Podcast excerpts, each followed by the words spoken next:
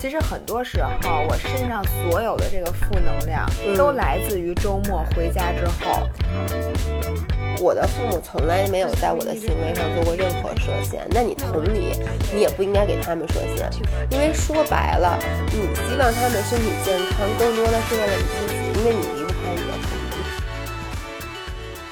Hello，大家好，欢迎回到 Figure Weekly Chat，让我们与食物与自己更好的相处。我是维雅，我是 Giselle，今天已经是第十四周了。Oh my god！十四周，也就是说，我们做这个已经做了有两个多月了。嗯，天哪，我觉得其实我都没有做音频很久，居然 三个月，三个月。OK，所以今天我们其实想跟大家讨论一个话题，跟我们之前说的和食物啊和减肥可能没有那么相关，但是更多的其实是和我们自己。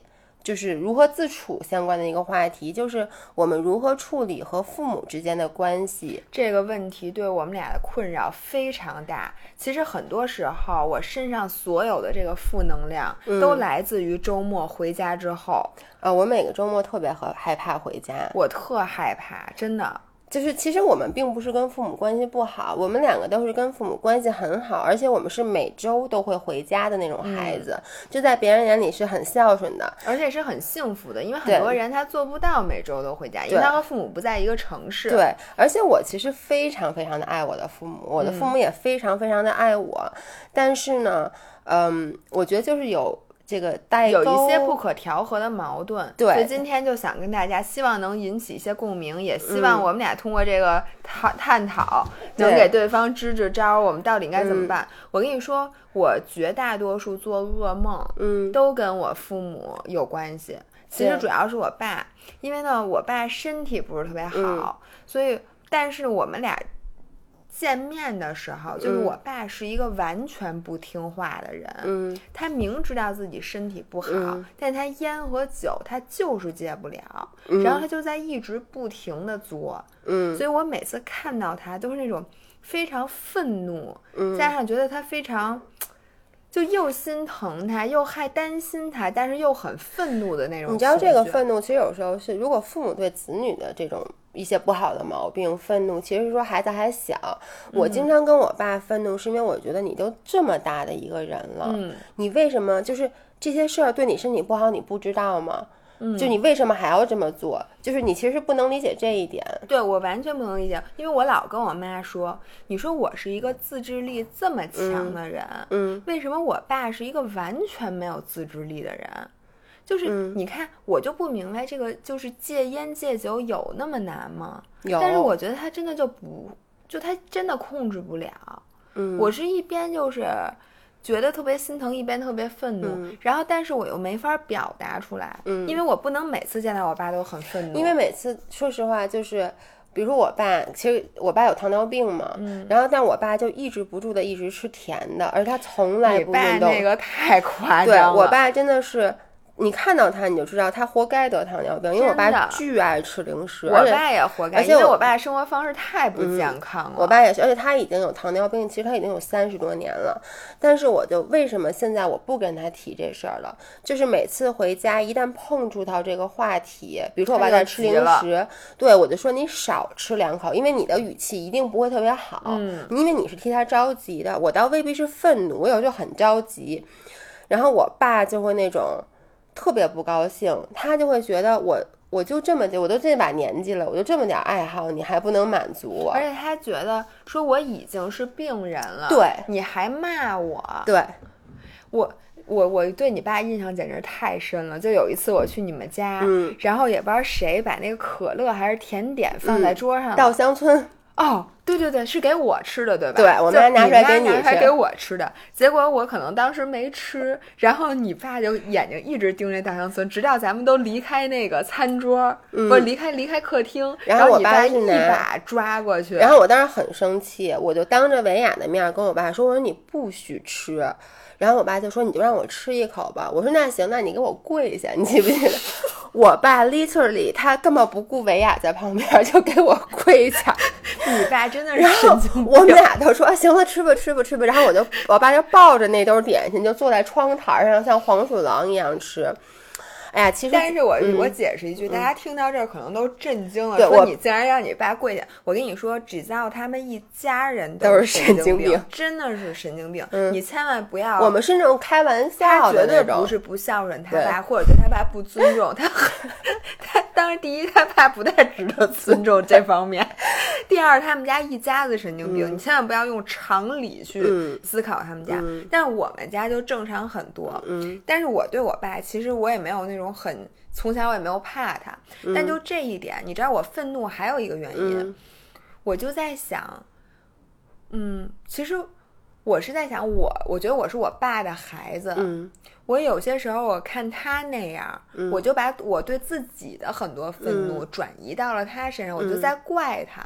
说你看你的这个这些不好的品质，其实影响了我。你看我也这样，就，有些时候我是把投射在我自嗯己身上的那些负面的情绪又发泄给回了给他。其实我觉得就是。每一个子女都能在父母身上看到各种各样的毛病。就当我们长大以后，小时嗯候都觉得爸爸妈妈是全天下最无所不能的人，而会有一些完美，对，会有一些偶像崇拜，但其实随着你年龄的增增长，你要越越来越会发现他们身上啊有这个毛病，有那个毛病，然后渐渐的你会想啊，我不要变成他。我觉得就是我那天在跟文雅讲，其实我爸。我爸有抑郁症，而且我爸真的是抑郁症非常严重，而且他有社交恐惧症。然后我妈呢是这个世界上可能情商最低的一个人。这个说实话，你妈真的是，你妈好多说的那个话，对，就是我妈是一个，我妈是一个其实非常善良的人，但她这种典型的就是刀子嘴豆腐心，她经常会说一些很伤人的话。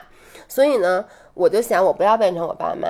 然后我爸他那天就跟我说，呃，因为我从上初中的时候就开始住校了，就我爸我妈就送我去私立学校，然后呢，我就。呃，可能在四中念了两年，那两年也是在外面租房子，然后我就出国了，所以我几乎从十二岁以后就没有跟父母共同生活过。虽然我们关系很近，但就没有住在同一个屋檐下。后来我爸就说：“你知道为什么那个时候？第一，我很鼓励你去上私立学校；第二，我很鼓励你出国。”我爸说：“因为我觉得我和你妈身上有太多太多的毛病，但是我们又不知道怎么不让你被这些毛病所影响，所以我就觉得那还不如让你。”就是让你在一个别的环境里，让你自己选择去成长，这点我真的太感谢他了。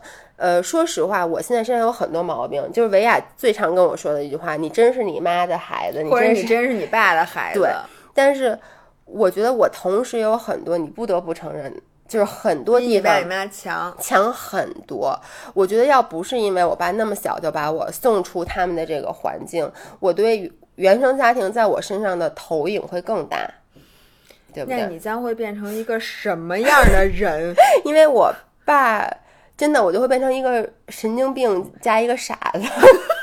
你竟然说你妈傻子，我在这里替你妈再批评你两句。呃，因为我其实为什么我们俩今天想做这期视频，有一个特别大的原因，其实就是两天之前，嗯，我爸早上起来突然心梗，送到医院了，而且呢特别严重。嗯，就是你们知道，通到心脏其实一共有三个主血管，他三个血管都堵得一塌糊涂。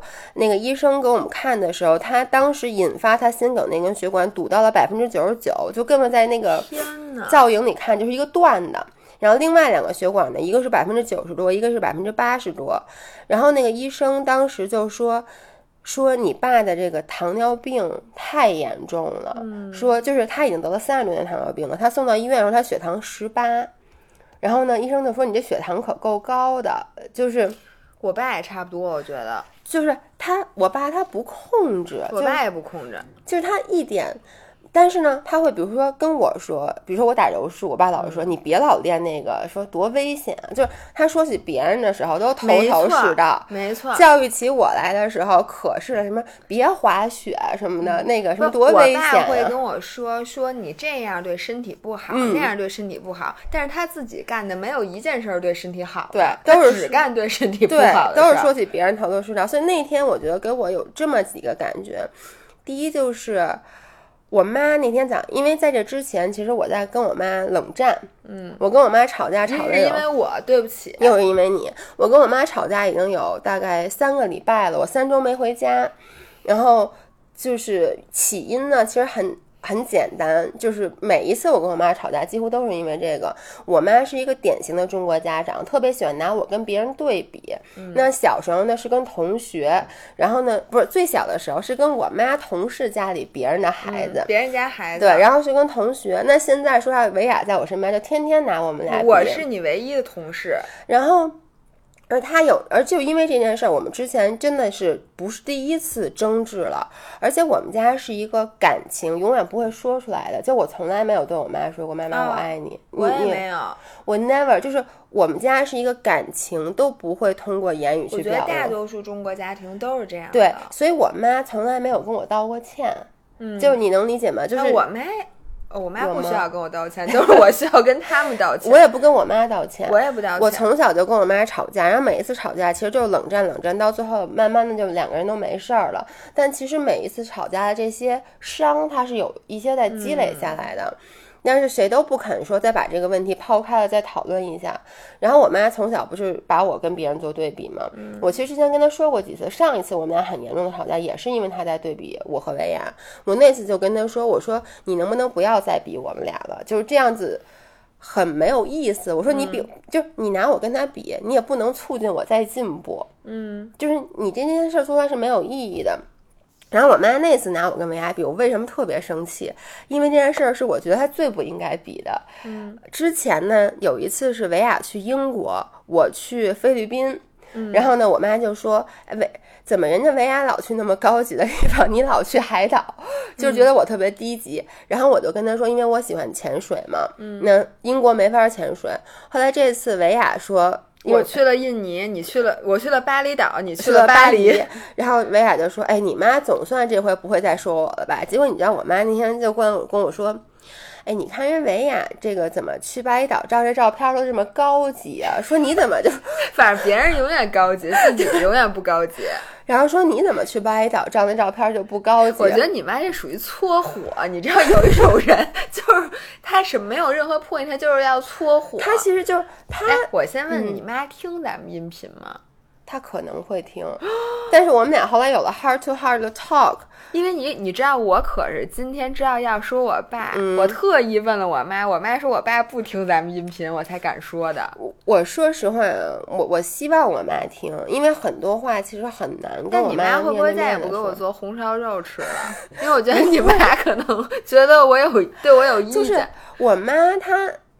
我觉得他的那个想法就是他希望我能变得更好，但是他说这话，比如他说维亚那照片那么高级，你照片不高，他是希望我能拍出一些高级的照片。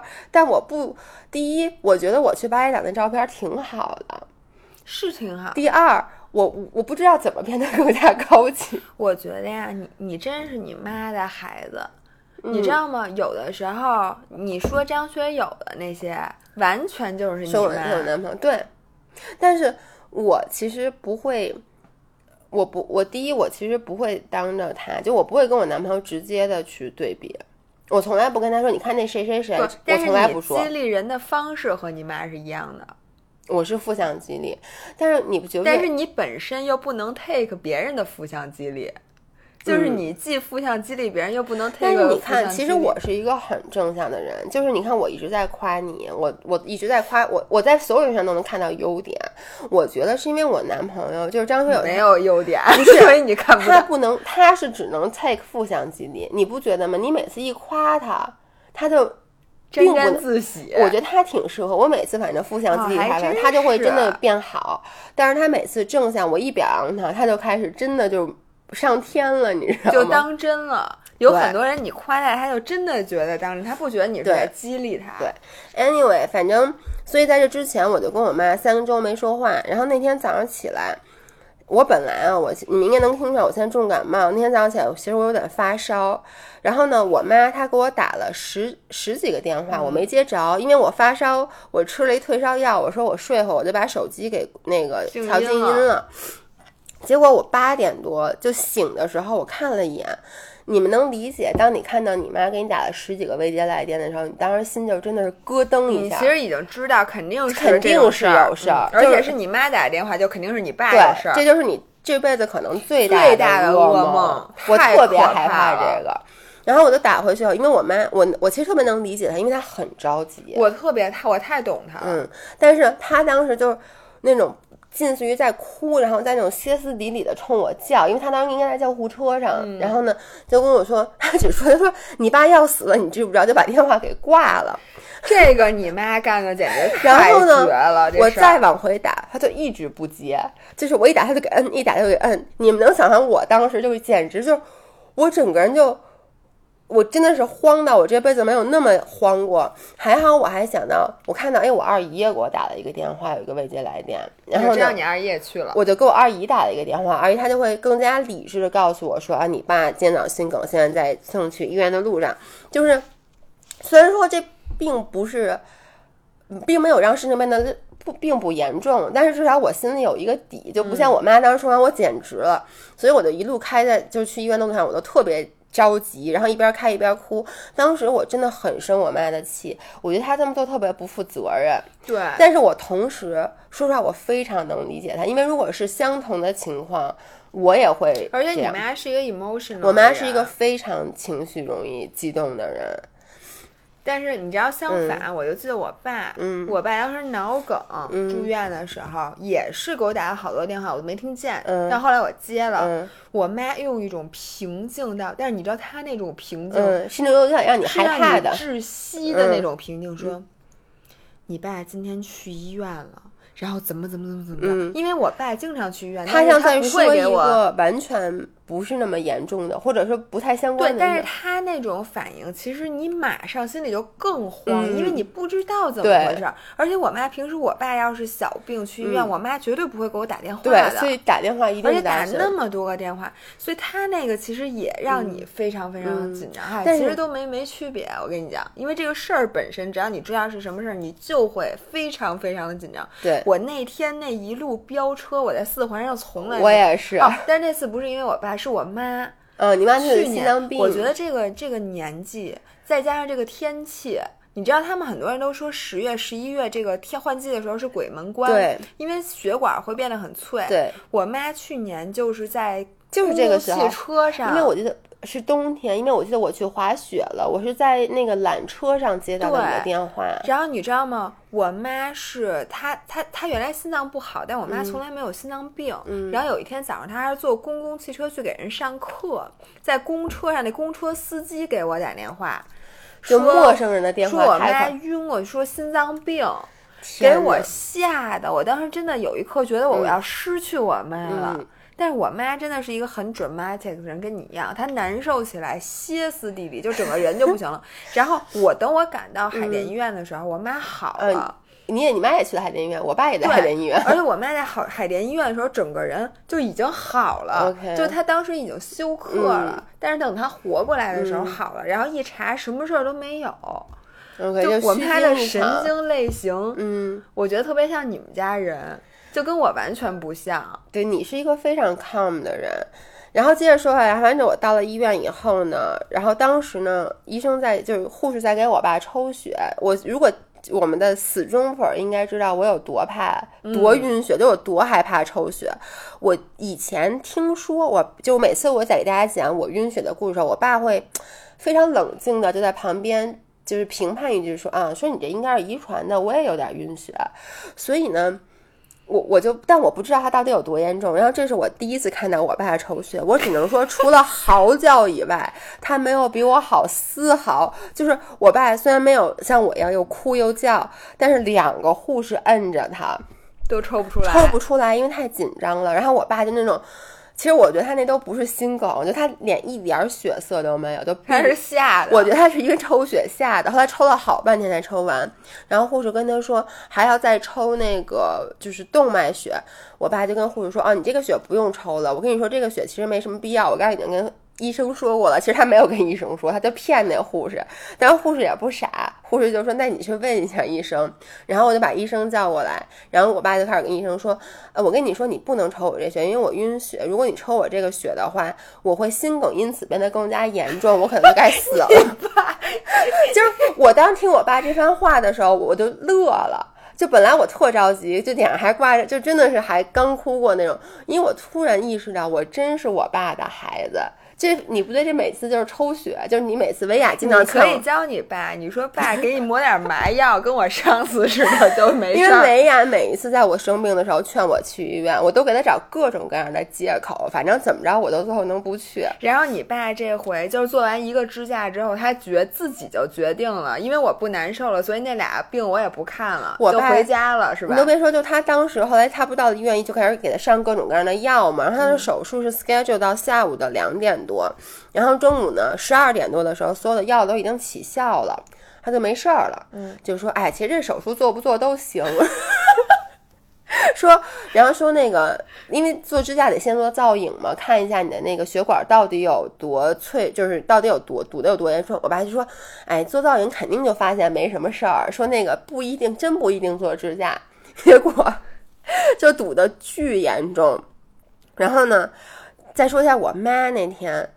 我妈之前在十一的时候出去玩儿，把摔了一跤，然后呢，当时觉得没事儿，只觉得头疼，后来头一直一直疼，她就一个多星期以后去医院看，发现她头那大就颅内大面积出血，所以你看你们家这一家三口，所以你们知道那天在病房里就是。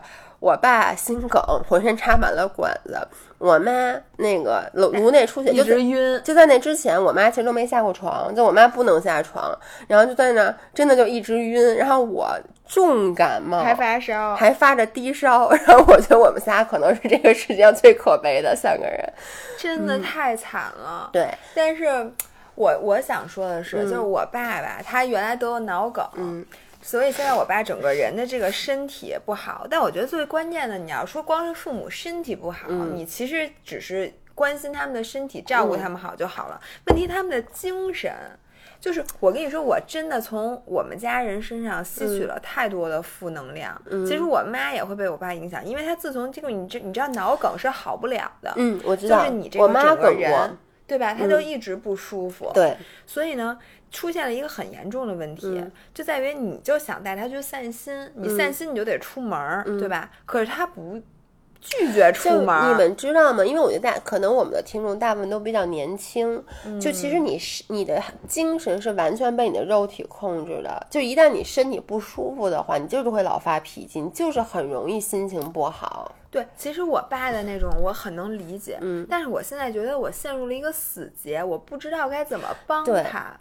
你说实话，你说我，我觉得现在这是独生子女的悲哀。就咱们首先没有太多的时间去陪父母，咱俩已经算好的，说每星期都可以回家。但我回家的时间真的很有限，嗯，我也就仅限于说我我中午回去吃午饭，那下午一一定还有别的事儿，我就得走，嗯。而且我发现，我真的就是有的时候我会觉得我不能在家待的时间过长。我待时间过长，我这好几天我的心情我都缓不过来，就是因为我看到了我爸那种状态，我不知道怎么帮他，我不知道怎么让他变得更好，我反而会被他拽的整个人都很消极。嗯，因为他越不好，他不愿不越不愿意出门，他身上的负能量就更多。然后这个真的是一个恶性循环。我现在比如说，我想带我爸出去吃饭，嗯，你就会发现我爸以各种借口不去。对。我也是，不能去人多的地儿，不能去吵的地儿，只要有一点儿不方便，或者他不熟悉的地儿，他也不愿意去。对你发现没有？就是你爸和我妈很像，他们很喜欢自己在家做饭，但是呢，我们其实特别不想让他做饭，因为觉得做饭很辛苦，所以我每周我都会 propose 说，咱们出出去吃吧，去吃什么这个那个。百分之九十九的情况下，他们都说，哎，不去。说你回来吧，说我给你做。但是你知道吗？如果说是他做饭的话，我觉得你爸还好，你爸不会跟你生气。我我妈如果做饭的话，我就特别不敢回家。就是我回家之前会比较忐忑，因为你的就我妈身体也特别不好，高血压、高血脂、糖尿病。然后呢，她而且。父母给做饭其实很累的，对，而且一边做饭一边就就生气了，尤其是父母给子女做饭的时候，一般从一大早就开始做。我妈恨不得从五点多就出去买菜，然后一上午都待在厨房，然后就一直站着。其实呢，就是他没有。不是针对你，但是他就很累，你知道吗？然后他很累，然后有时候你再回去烦，就很烦，让你再回去晚一点。哎，然后他就觉得你怎么怎么那么不重视我，而且你不 appreciate，对，exactly，就是你不我我为你什么大早上起来开始折腾，然后你也不说早点回来看看我什么的，因为我们现在都有别的事儿，我们一定不是早上起来睡醒了就回父母家，可能要先去干点别的，那那保不齐就会耽误。嗯，我跟你说，只要我晚了，然后呢，我妈就真的就是那种，Oh 你能理解吗？no，就是她的脸就搭在脚面上了，就是你说妈，然后你就赶紧上赶着说，哎，你做什么呢？然后那就瞥你眼说，啊就那次你不会自己看呀、而且你。妈是个戏精，你知道对，吗？这种你不会自己看、他啊。发现你开始，就是他开始赢得这场比赛之后，他就更要表现给你看，就甩甩甩脸给你看，对然后让你不停哄他。而且我的脾气这是，一种博得关关注的那种，但问题是我的脾气其实也不好，然后有因为你是你妈的女儿。Exactly，而且有时候吧，很多时候我会觉得。你怎么那么不理解我？我也不是说呆着不来，对不对？哎就我也很忙，也会因为这个生气。就有时候我爸会说我不去，嗯或者这个我不去，我不去，我就在想，我说你不去的话，就意味着我还得再重新出一个 solution，、或者嗯我再重新的安排我的事儿。而且我明明压力这么大，我回我我周末想放松一下，然后结果你还抛这么多情绪垃圾给我，我之后还要用大半周的时间，而且我拍视频的时候我也不能不高兴，嗯我就。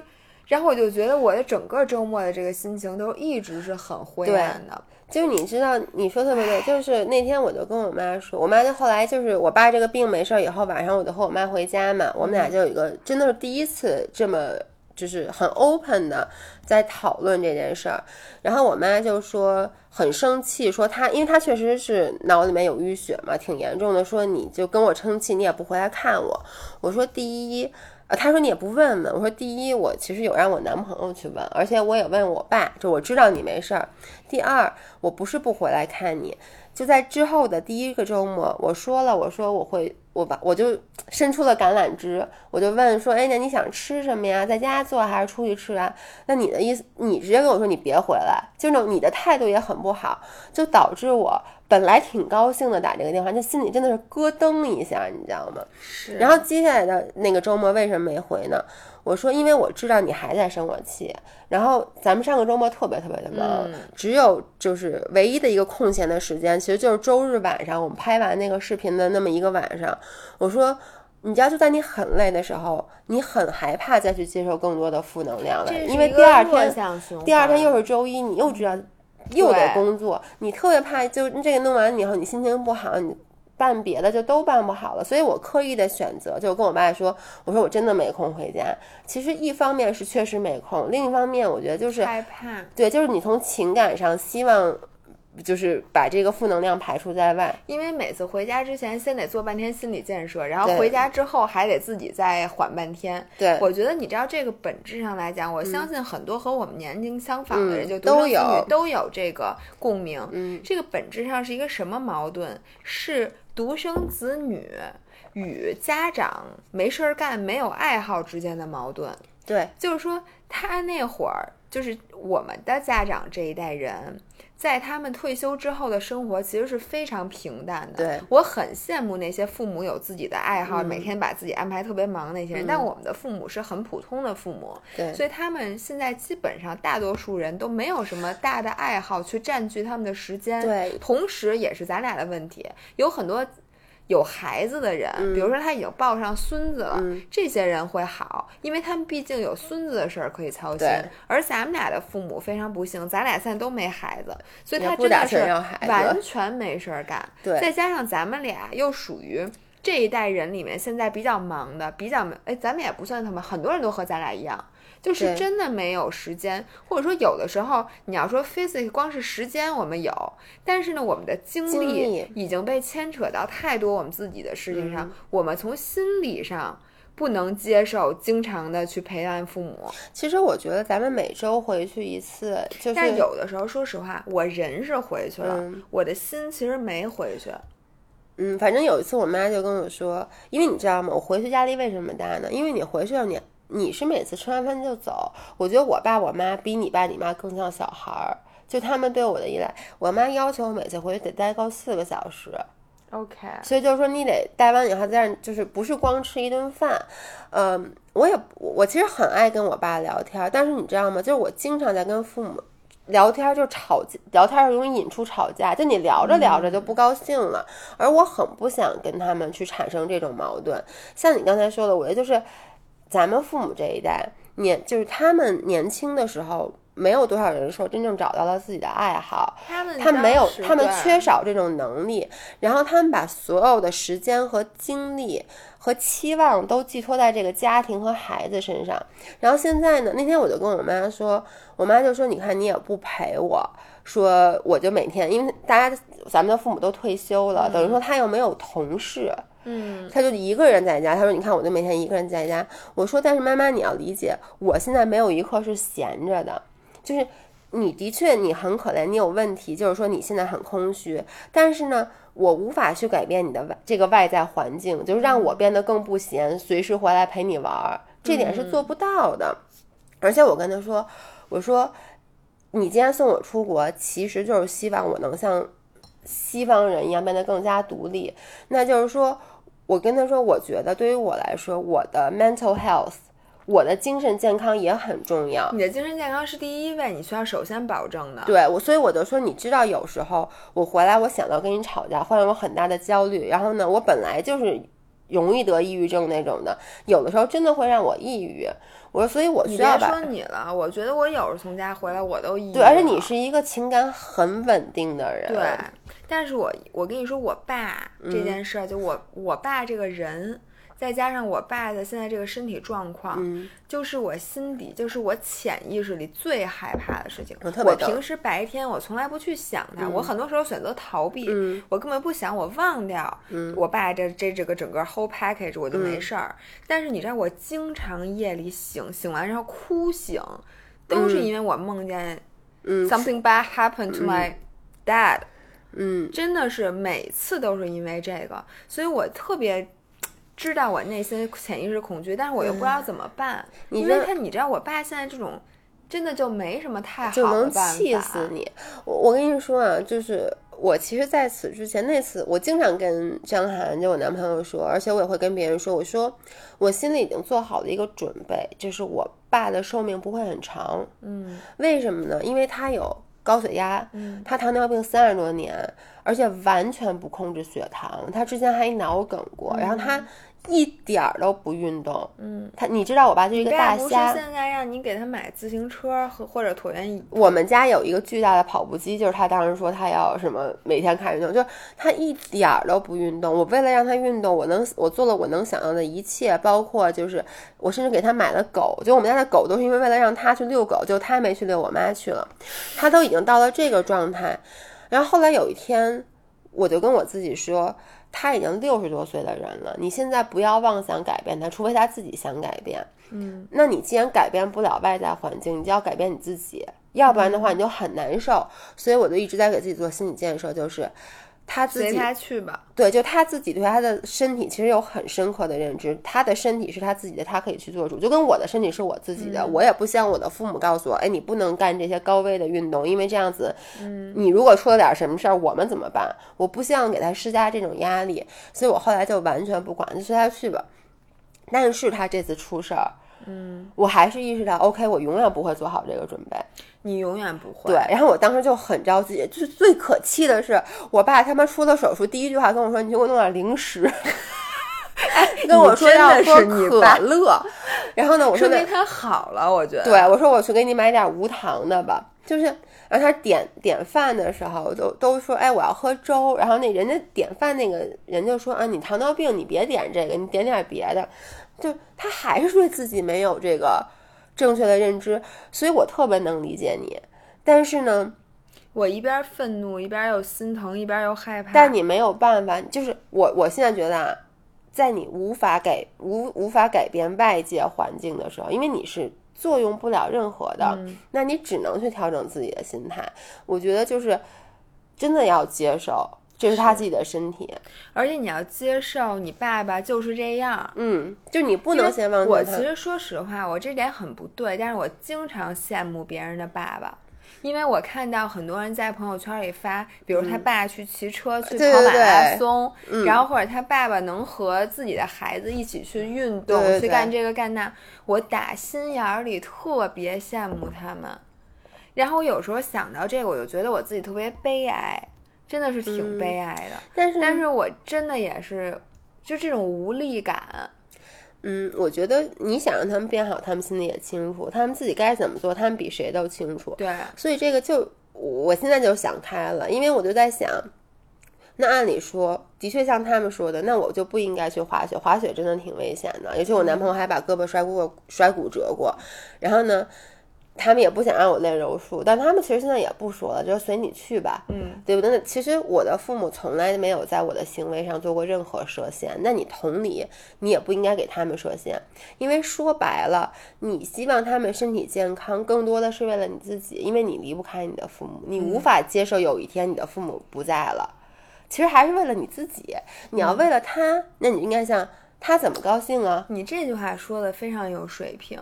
真的就是 我说话很少有水平，是吗？你觉得你觉得对他来讲最重要的是他活着，嗯，对吧？但是也许他不这么想，他觉得是开心，对，是我能吃，就跟他觉得是我整个生，就比如他有每一项的幸福感，他有一个加权，对。但是每个人就觉得每一项幸福，他可能就觉得我现在能活在当下，我今天想吃什么，我就能吃点什么，他就不后悔，对，确实。真的，你这一辈子谁也不能替谁活。就我们的父母的这个 whole package，我们真的是无法改变的。但我觉得前提是说，我们每个人首先先把自己给过好了，嗯。然后另外呢，在你父母真的如果有一天不在了的时候，你能过得了自己这关，对，就是你不要有什么真的很后悔的事情。我觉得我其实一直在给自己做这个心理建设。我想一定会有很多很后悔的事情，但是。你其实就是要想，没有人会陪你走到最后，嗯，然后呢，你其实经常真的要问你自己，他开不开心？他这样是不是最高兴的？然后以及你开不开心？嗯，而且不要问为什么，有些事他开心的事，你想你为什么会因为这个开心？就不能 judge，对，就你不能用自己的标准去评判别人。连父母，甚至自己的父母，你都不能用自己的价值体系去评判。就跟我们经常说，父母不能用自己的标准去期盼你的孩子变成什么样，你现在也别期盼你父母变成什么样，对不对？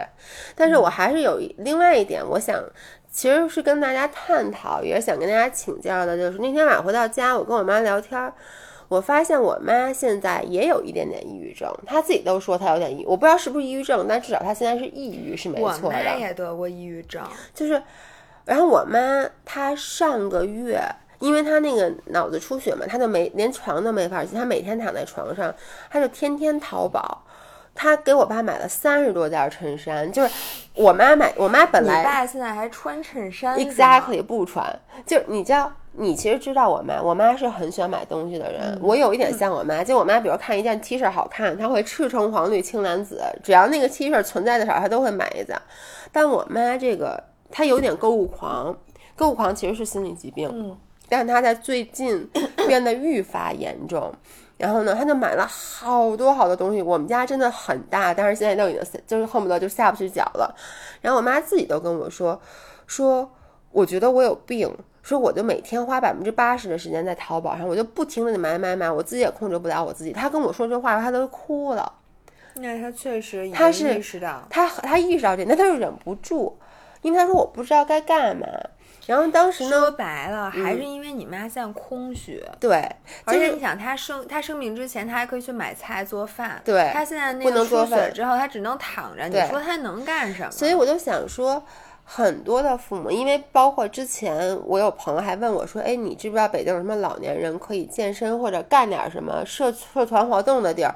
我说，哎，我还真不知道，因为我那朋友是从国外回来的，他说，因为他常年在国外，他父母就。特别空虚，因为他孩子什么都在国外，等于父母两个老人在北京，然后经常也不知道干点什么。我觉得这又回到咱们刚才说的，就是那一代人他也没什么爱好，他到了这个年龄，他突然一下退休了，他就没什么事儿干，真的是这个问题太严重了。我觉得我身边的很多很多的父母都是处于这个是，尤其是咱们不生气不争气，咱还没孩子，嗯。所以他就更没事儿干，而且但而且我打心眼里我不觉得你应该生一个孩子为了去占领占继续占满你父母的时间，他能不能为我的价值观？他能不能就为自己活一活？就到了这个年龄，他不能不能从拉扯老公到拉扯孩子，拉扯你，他能不能拉扯拉扯他自己？这个就是我很多愤怒的时候的那个来源。我就觉得你为什么不能独立一下？你为什么不能 toughen up？你为什么不能再找一个事儿干？但是我又觉得 I'm asking too much。对，就他这一代人，就每一个人都有自己的局限，嗯，这是这一代人的历史局限性。那这个永远就是这是这是一个社会问题。现在呢，很多那我妈当时也有抑郁症，就是因为比如我上大学之后，嗯，那我妈一下子就没没有那么家里没了你，没对没有事儿干了，那怎么办呢？我妈就开始追星。你看，我我跟你说这事儿真特别神奇。我妈追星追到用我们每一个人的手机，当时给她喜欢的明星投票，然后那个明星出了专辑。我们家床底下都是那专辑。你们还让我给他投过票。对，而且我妈那会儿参加我们家的什么聚会。只要见到人就发一张专辑，就发一张 CD。当时我记得他是那个他那歌迷会的什么楼长是？我妈是那个歌迷会的博士楼的楼长。但是因为我还其实还挺感谢这件事儿的，嗯，因为这件事我妈认识了很多朋友，嗯，都是追星的。然后我发现真的不不止她一个这么大岁数的。我当时觉得我我说妈你丢不丢人？人家追星都是十几岁小姑娘。然后我参加过一次我妈那个歌迷。会见面会，真的，我妈 不绝对不是最大的，有很多像我妈一样的，然后我都能猜得到，他们同样也是因为那段时间空虚，他们需要从一个地方找出一个志同道合的人。然而，我妈又是一个很文艺的人，我妈非常喜欢音乐呀，喜欢艺术，比较喜欢画，喜欢诗歌。对。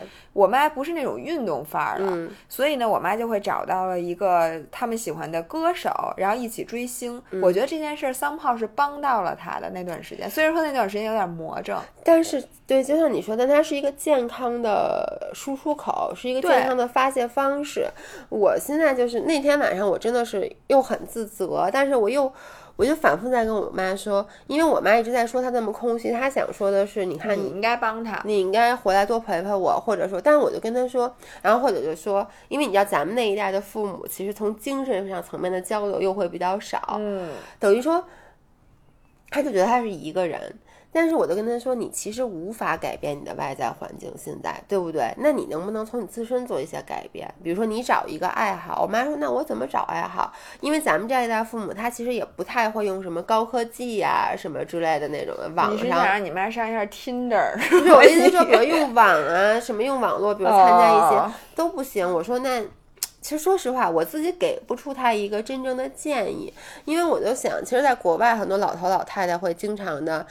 有很多社团的活动，我就拿那个我男朋友他大姨，他大姨七十岁了，一个人住在澳洲，然后他就坐在布里斯班，他大姨并不会说一句英文，真棒。他大姨已经在那待了很多很多年了，然后他大姨也是离婚了，嗯，现在开始学英语了是吗？不是，你听我说啊，他一个人，他儿子呢每天一直在悉尼就忙事业，所以就真的是 literally 一个人，然后住一个巨大无比的房子。然后他大姨就周一到周五每天都排得很满，比如说周一学唱歌，周二学拉丁，周三学英语，周四学做饭。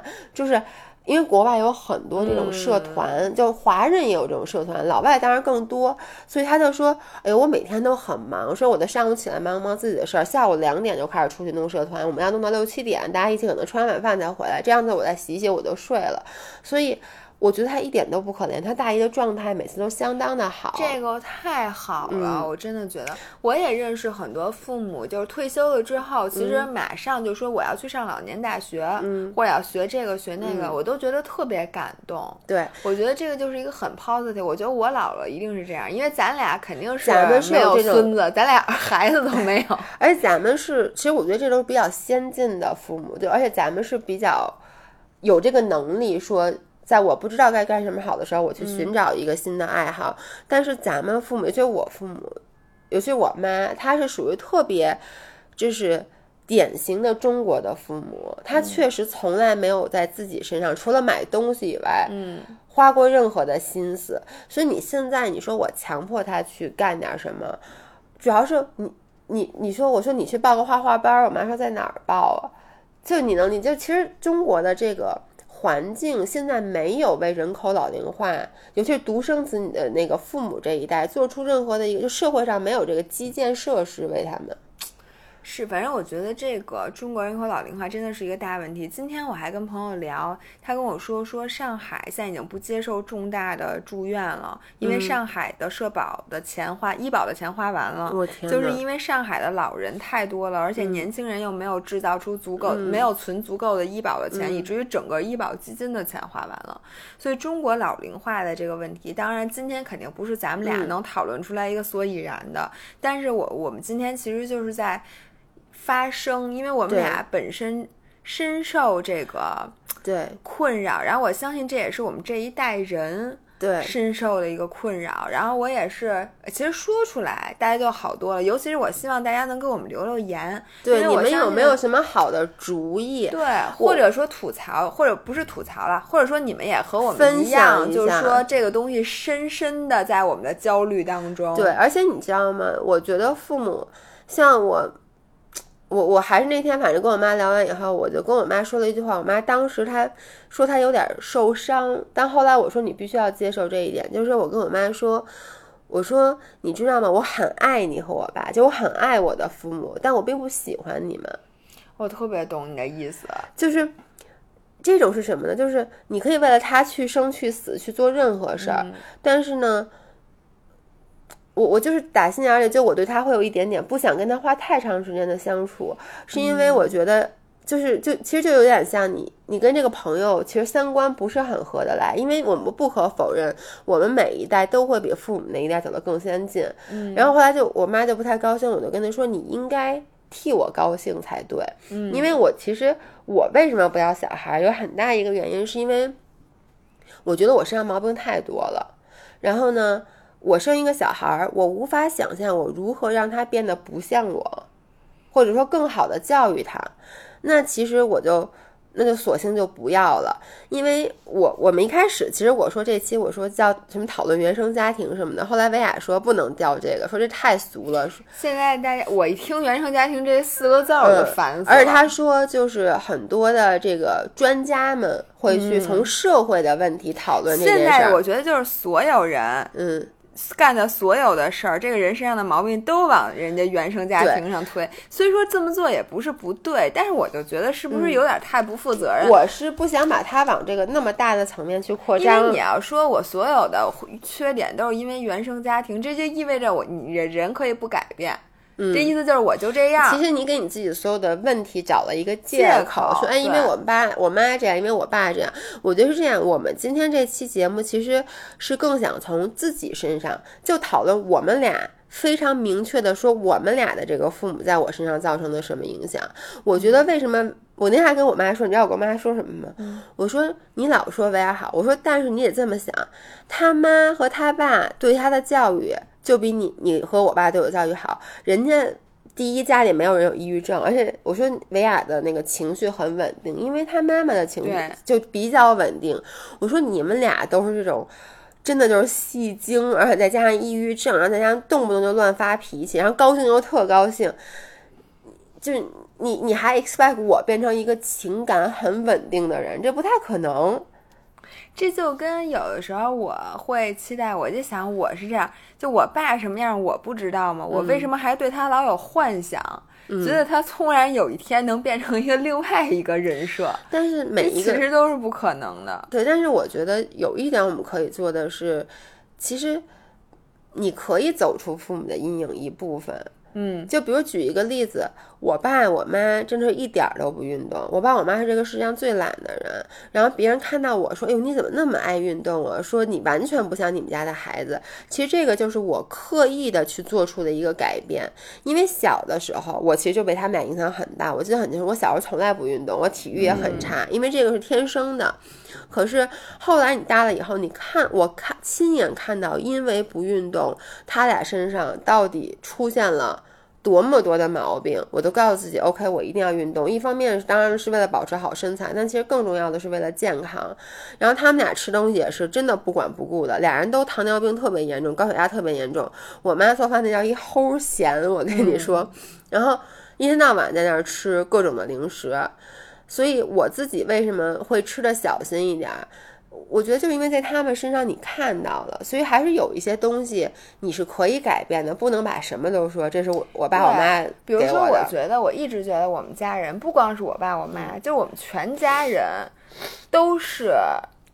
说的都挺好的，但是行动力其实都不是特别强。嗯，像我们家，我就不点名道姓，我不知道他们会不会听我音频。反正我们家很多大人，就是我小时候觉得大人啊，从恨恨不得多少年前就开始说一个他要干嘛干嘛干嘛，干了一辈子这事儿也没干，到现在干脆不说了。然后现在一聚会一说就说，哎呀，我年轻时候就开始。说自己年轻时候那些唯一的那几件好事儿，就让我觉得其实还挺 loser 的，就是 somehow。你记不记得我之前有跟你说一句话？我说我特别怕变成那种，就是四四十多岁大家一聚会，然后就是说我年轻又干过这个，又干过那个，又干过那个，就一听觉得这个年轻时候各个那个。亮点的好机会的时候，他都干过，但是一事无成。对，但是你跟他接触三次，你会发现一共就那三件事儿，他一辈子就那三件事。他一事无成，因为他干一点就放弃了。没错，我觉得我们家人其实特别，就好多人都是这样。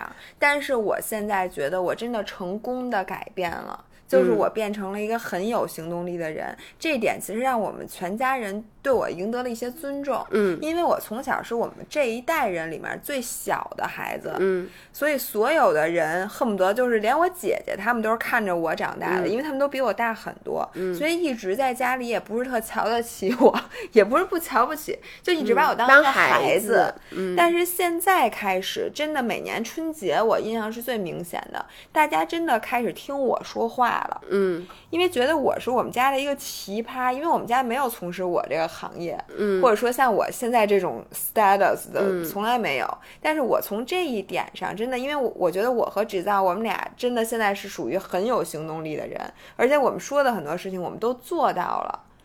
就从我们这个。坚持这劲儿，对，除了写书，对不起啊，小点声说，别问啊，别问啊，别问，不能问，别问，嗯，对。然后除了除了这件事儿以外，其他我们基本都做到了，所以我成功的改变了我，但是我内心又深知，我只要一不注意，马上出溜回我原形。因为其实我们的家族给的这些性格这些东西是深植在我们潜意识的，如果我们丝毫不努力，嗯，我们一定是。跟家里人一模一样的，你知道为什么原生家庭？我个人觉得会给咱们这么多，就是，呃，会对我们的性格造成这么大的影响，是因为比如说小时候，我看着我爸不运动，因为那个时候你觉得他是一个完美的人，然后呢，他身上的各种特质，比如说他是一个没有行动力的人，但你又觉得他很完美，所以你会觉得 it's okay，嗯，对吧？就是你不用做这个，包括。我觉得就是我小时候就觉得，为什么要运动啊？就是我爸我妈都不运动，但是你慢慢变大了，你就会变成这种。像你刚说你们家没有行动力，然后那天我就跟我妈也是聊天，然后呢，她其实她，我妈是她有意识，她觉得她现在年纪大了，她应该找一些爱好，然后于是我妈就特别早前一段时间吧，开始学了电子呃。手风琴，嗯，我不知道你记不记得这事儿，而且我妈是那种说风就是雨，就是她参加了一次小学聚会，发现他们小，因为很多年没有聚会了，是他们小学以后第一次聚会。就是你妈在家使劲捯饬衣服，说我到底把那大钻石戴手上那次，说该不该戴这个大钻石，然后该不该背这个包，该不该穿那衣服？哎呦，这是不是显得太那个什么了？就那次用力过猛。后来她最后 N W 他也没有戴很多，因为她又很怕别人，就有点像你上回说的，就是不敢怕别人觉得你显摆。Anyway，我妈那次回来以后，就是她有一个小学同学，嗯，学电子琴的，教电子琴的，手风琴，手风琴，说可以教我们，我妈就立刻买了手风琴。你妈就是第二天就买了手风琴，买了一大堆谱，买了手风琴架子。我跟你说像模像样的。后来呢，我我那天跟我妈说，我说你不要学手风琴吗？然后我妈就真的，她都半哭着跟我说，说你知道为什么我不学吗？说因为我大小脑不协调。我说为什么？她因为手风琴这个时候可能得按四个，那时候可能得按俩。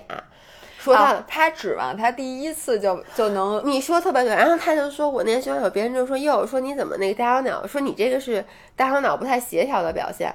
我就跟我妈说，我说妈，你知道吗？这没有人，很少有人是能一上来就能那么弹。就弹钢琴，为什么好多人学不会？就两个手就初食指就是食指，中指就是。我直到现在还是这样。然后呢，我就说你怎么？就他很容易放弃。那天是我第一次原来我妈这么容易放弃。我就跟他说，不协调这件事儿深深的埋在咱们家的基因里。我说，你看过你闺女跳舞吗？我说以前我是属于那种真的走路都能摔，因为我妈老摔，我妈还开始给自己找借口，说你看我这老摔跤。我爸不刚说完完吗？说这是我不协调。我说我也是穿雪地靴都能摔，但是不得不承认，就是这些年。经过咱们的努力，我其实协调性已经比原来好很多了。包括我练柔术，有时候老会老师都会说：“哎，只知道协调性还行。”然后我就跟他说：“你看维亚天生他的体育就很优秀，你从小体育就好。然后呢？”这是天生的，是基因的。我说他可能练一个小时，我要练两个小时，我要是他一倍的量。他跑步随便一跑就跑那么快，我要往死里追，我也追不上他三分之二的速度。但是我并不会因为这个我就不练了。嗯，因为你还是心就我我老你看这个是你后天锻炼出来的品质。你知道为什么？因为我从小都在跟别人比，我妈一直都在拿我跟别人比。我从小也是我老在跟别人比。后来我现现我现在。在努力的，我说我要跟我自己比，我跟别人比，我谁都比不过，因为我不得不承认，我这协调性啊、体力啊、体能，就各方面都比别人差很多，爆发力也比别人差。但是我可以跟我自己比，我跟我高中时候的比，我简直太厉害了。而且你看你的目的，你其实目的不是为了赢得奥运冠军，对，你的目的就是为了有一个健康的 lifestyle，对，所以这个是没有比赛的，对，所以我因为我妈她为什么她后来问，因为她因为好多个人就是他们好几个小学同学跟着一起学，人家进步比她快，嗯，你知道吗？因为你妈特别爱跟别人比，对这个她就把自己也对她就会觉得，对她，只要不能拔尖儿就不练了，对，她就觉得哎呀，我自己练这个。人，我妈就是觉得她挺受伤的，因为别人都会了，然后她没会，别人就说你这大小脑不协调的表现。我就跟她说，我也不协调，大大家都不协调。就你不要因为跟别人比，然后比不过以后就立刻放弃，那你这辈子什么事儿都别干了。你有没有发现，就小的时候我们觉得父母是非常成熟的人，现在我们三十多岁再回看父母，觉得父母那性格有的时候真的还像小孩儿一样，就跟我二十岁之前的性格。那天我就跟我妈说，我说你看我今天跟你说的好的话，应该是你跟我说的。对，我因为尤其我跟他说，我说不要轻易放弃。我当时就知道我怎么像一个特别老年人在跟孩子。跟我妈说了一样的话。我妈说她要出一本书，然后呢，有一本书她六七年想出都没有出，然后是因为什么什么事儿？说到底我听明白了，就是因为麻烦。嗯，她每次想弄，然后一想到，哎呦，这个还得弄，这个这得弄，特别麻烦。于是呢，我就跟我妈出了一个建议，我说你去找一个你的学生，让他把所有的基础工作完成，你给他钱，然后你可以在你的书上给他署一个副的作者的这个名儿，然后他弄完了之后，你是不是就 OK 了？我说你如果每你现在最大的问题就在于你明知道你不会干这个事儿，你还每次都要求未来的自己去把这事儿干了。我说他永远不会干不成的，而且你越来越焦虑，因为你六七年前就想出这本书，一直拖到今天，你越来越着。急，以至于你就越来越不会去干这件事儿。然后我说完了之后，我妈说：“你真长大了。”嗯，说你现在真比我强。然后我爸都频频点头，因为你知道我我和我妈的对话，我爸是很少发表意见的。我爸只是问我今儿猪肉四十块钱一斤，今天咱们家中午吃什么。但那一天，我爸也觉得说这孩子真长大了。我觉得现在我看到了我爸我妈很多身上。真的是，其实就是他们那一代人，按理说身上应该比我们有更多的毛病，因为这是时代所限。他们是吗？我觉得是的，因为咱会有不同的毛病，但是我们现在一定比他们一代更先进。反正我现在觉得，我和我爸妈终于能站在同一个起跑线上谈话了。我们今天呢，其实咱们俩是一类人，就是说我们受到的困扰是说。父母很多时候他们不注意身体，他们身上有很多坏毛病，他们身上有很多负面的东西，他们没事儿干而给我们造成的困扰。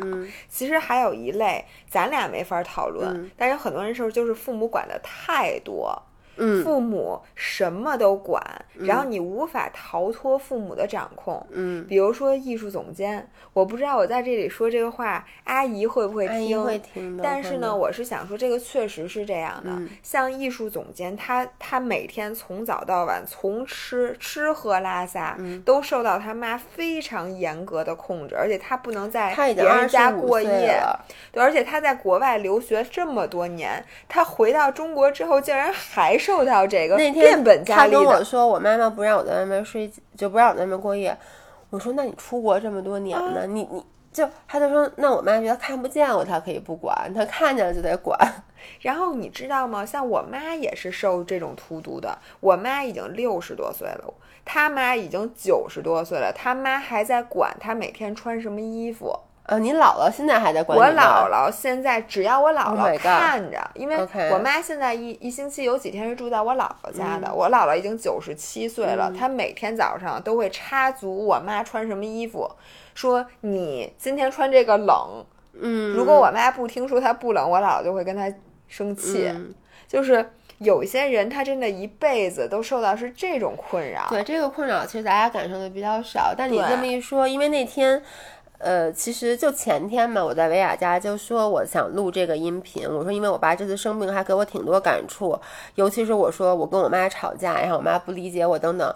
我在旁边说的时候，艺术总监坐在旁边突然哭了。他是他说我今天出门之前刚跟我妈吵完架。对，这是另外一种困扰。所以其实咱们是围城。我现在觉得让我选，我会选择我父母很健康，但是他们就是不停的管我的事儿。我就会想，那你管我吃，管我穿，我挺幸福的呀。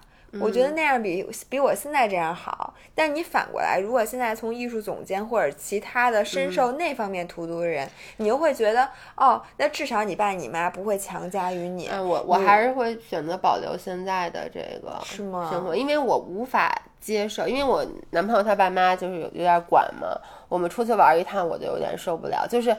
在，因为我的性格实在是太不能被管控了，所以那就，所以我现在的得出的结论就是，父母生我们养我们，首先就是我们真的不能去榨指他们是什么样的人，我们也不能说妄妄想说他们改变。这个是肯定是不可能。你知道吗？那天就我妈经常手机不会用，就来问我怎么用。然后有一次，我就老特别不耐烦，为什么呢？因为很多时候我觉得这个东西就明显，第一是显而易见，就我不要求他查，就显而易见不就点？我就说你多摁两下，这是第一。第二就是很多东西我教过他很多次，嗯，结果他问我那什么怎么看我，或者说怎么在微信什么加群，我说我都教过你多少遍了。但是呢，后来我又一想。我真的不应该这样，因为他们这个年纪，你再让他们去学一个新的东西，确实是很难的。而且我跟你说，你妈问你，你应该感到很很高兴，对，因为我爸根本就不问，嗯，因为我爸是属于自尊心过强，OK，就是他不能接受，因为你知道吗？我爸他从从最开始就甭管他那个工作，他在工作中一直是领导。就一直是他领导，他的自尊心就过强，他不能接受他变成了一个弱者。然而现在他在社会，整个社会都是弱者。首先他是一个老头儿，其次是他是一个病人，再其次他已经失去了，就是任何高科技的这些东西，他已经在社会没没有优势，这就导致他的心心理非常敏感，非常脆弱，于是他就不出门了。你知道吗？他不出门跟这个有关系，因为他觉得他在外面不会受到以前那种尊重。而且你知道吗？就是我们比如出门的时候，我们觉得现在比以前方便，那对于他来说，现在比以前复杂。对，因为我爸不会用微信支付，比如说，那现在出去你如果不会用微信付钱，你很多地方都付不了钱，你根本就你兜里揣着人民币都花不出去。现在停车场都没人对，人家没给你，没人给你找钱，而且对。所以现在就是这个社会对于我爸这样的人就非常的不友好。但是我的 point 就是说，我今天录完了音频，我真的心里舒服很多。因为我爸前两天刚干了一件事儿，就是我邀请他去一个去晚上吃饭什么的，去我婆婆家，她最开始答应我了。然后今天她又跟我说，我哪儿都不想去，我是病人，我就想我这两天不舒服，我就想在家待着。然后我今天其实一直是很愤怒的，但是我现在。录完这期音频，我觉得我放下很多。我爸有太多次这样，就是不去，就是哪儿都不去，就包括我们那次不是出去玩嘛，钱都交了，他就死就闹脾气说不去。其实他就是因为每一次出门对于他来说。就是咱们每一次回家说会有点小小的心理恐惧，对于他，你把那个乘以十，就是他每一次踏出门口的那个恐惧。所以你要能理就比如说我经常说啊，周六回家，我就比如说周六中午就往晚上挪，就磨叽，然后周周六晚上就往说，我明天再去吧，周日挪，周日周挪到很晚很晚。其实你对于咱们的父母，让他去出门去干一件新鲜的事物，或者去旅游什么之类的。或者是去什么开启一个新的爱好，参加一个社团，跟一群不认识的陌生人说跟他们交朋友，这个真的就是咱们的这个恐惧乘以十乘以一百加附在他们身上，所以 no wonder 他们会找各种借口不去。我现在得出来一个非常最重要的 take away，就是我既然能接受，就是我不是为父母活的，我也应该能接受父母也不是为我活的，他没有义务说为了让我高兴而做出一些改变。他的人生就只要让他自己个儿高兴就行了。所以你爸如果说他不出门舒服，那你就让他别出门了。对我下回就不强求他，就是说你一定因为为了让全家别人高兴。其实很多时候啊，咱们让父母去出去吃顿饭，真的就是为了自己高兴。为什么？因为你觉得啊，我孝顺了，我尽到孝道了，我带父母出去吃了饭了。其实。这不是他想要的，他出来他也是为了你，他还是最后是为了你。其实这让我想起了当时那个我妈就还有我爸明确的跟我说，如果我进急救，嗯，别给我插管，对我爸别救我，因为那会儿我已经好不了了，而且我自己会多受了很多罪。其实那段时间是为儿女活的。就是你觉得我如果不让我父母插管，我可能得后后半辈子都后悔，觉得自己不孝顺，或者我觉得我现在没有准备好，我父母现在就结束。其实就是你没准备好，因为你知道那天我还在想，就在医院等的时候，我还在想，因为我爸我妈都说过，就不要做那种创叫什么创伤性急救，就不要什么开气管、上呼吸机什么的，这些都不要。但是我就想，如果在那一瞬间，医生问你说。就你如果说 OK 不上，等于就代表你父母现在立刻马上就离开你，嗯，还是说我给他们上，然后呢，他们就以后再也没法跟你交流了，等等于就就像我奶奶，其实最后就是一个植物人嘛，嗯，但是我奶奶最后去世的时候，其实说实话我没有特别难过，我觉得我爸也没有特别难过，因为他植植物人躺在床上躺了两年，恨不得就是其实你是在给自己买一点时间去做准备，因为你天天看着他。在病床上上着呼吸机，你就会觉得，哎呦，他这样其实给你造成了很多负能量。慢慢的，你会希望去 get rid of it，嗯，就你希望他啊，要不然你就走吧。其实就是特别自私的一种行为，嗯。但我现在觉得人稍微活得自私一点是挺好的，嗯，就说我们先把自己。做好，但是自私的前提是你不伤害别人，对对吧？就是说你得说，我觉得自私肯定是对，但你不能说我自私，所以你受伤，那等于你就可以去烧杀抢劫了，因为我最有钱，我越有钱我越高兴，对不对？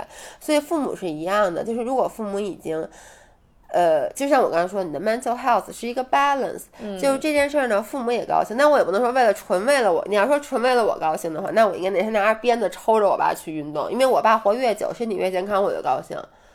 但是呢，你又要去承认说，哦，他也要有他的高兴。你在中间找到一个，嗯，你能接受的点。还有就是要给，因为你永远不可能去改变别人，所以唯一能做，就像我说的，你就不停的给自己做工作，因为你唯一能改变的是你自己。哎，这期节目现在做的有点深刻，有点深刻。然后对不起啊，我们这几期都没有展现出，就是我没有说高兴的事儿。我们下一期说点高兴的事儿。明天说点，我们明天会录周三。周三的那期视频会高兴一点。我们说高兴，cheer cheer us up，要不然大家跑步越跑越沉，越跑越沉，都跑地底了，都跑到地底下去了。因为你知道吗？有就是有时候过严肃的话，我听着听着我都会先换台听点高兴的，因为本来训练就他妈挺不高兴的了，你还让我这么不高兴，实在对不起大家。但是说出来就是让你们不高兴之后，我现在高兴。我也是，所以请允许我们今天录一期自私的音频。对，我们其实就把你们当成了情感垃圾桶。对，然后如果大家有什么想说的，欢迎大家底下给我们留言。我们之后会出一期，因为我们其实最近收到了很多私信，尤其是开始做音频以后，对，收到了各种各样的私信，然后关于大家的困扰，我们会匿名的去念一些留言，做一些粉丝信箱这样的节目。对对对，然后做一些回复，我相信你们一定会在上面找到自己的影子。本来我们是想下期就录这个的，但我觉得那肯定还会是一期也不太高兴。对，明天高兴那我们再考虑一下到底录什么吧。好，那我们周三见，拜拜，拜拜。